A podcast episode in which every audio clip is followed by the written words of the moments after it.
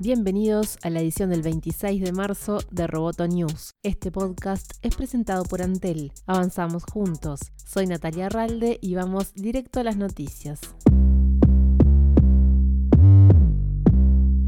En un mega evento en su sede de Cupertino, Apple anunció nuevos servicios y hasta una tarjeta de crédito, y dejó claro que el rumbo de la compañía se enfocará en los servicios y no tanto en los productos. El director ejecutivo Tim Cook y una lista de celebridades como Steven Spielberg y Oprah Winfrey anunciaron la esperada entrada del gigante tecnológico al mercado del video por streaming con Apple TV Plus. Además, la compañía está produciendo su propia línea de películas y programas de televisión. Otro de los anuncios basados en suscripción fue Apple News Plus, la extensión de los servicios de Apple News que incorpora revistas como Vogue, Traveler People, Fortune o Popular Science en un formato amigable para leer en el teléfono pero una de las novedades del evento fue el lanzamiento de Apple Card, una tarjeta de crédito diseñada para iPhone y que se puede usar de la misma forma que Apple Pay. En relación a la Apple Store, la compañía presentó Apple Arcade, un servicio de suscripción de videojuegos que incluirá títulos exclusivos y que estará disponible en el otoño del hemisferio norte en más de 150 países, según se anunció.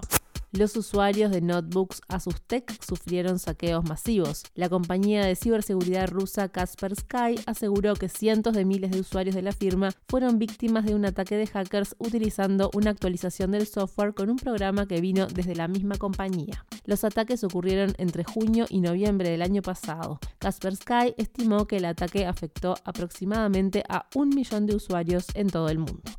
Nintendo está trabajando en dos versiones de la Switch, según informa The Wall Street Journal. Una de las versiones de la consola sería más barata, pequeña y sin vibración, mientras que la otra tendría características mejoradas y dirigidas a los grandes jugadores. No se conocieron más detalles, pero se espera que se presenten formalmente en junio.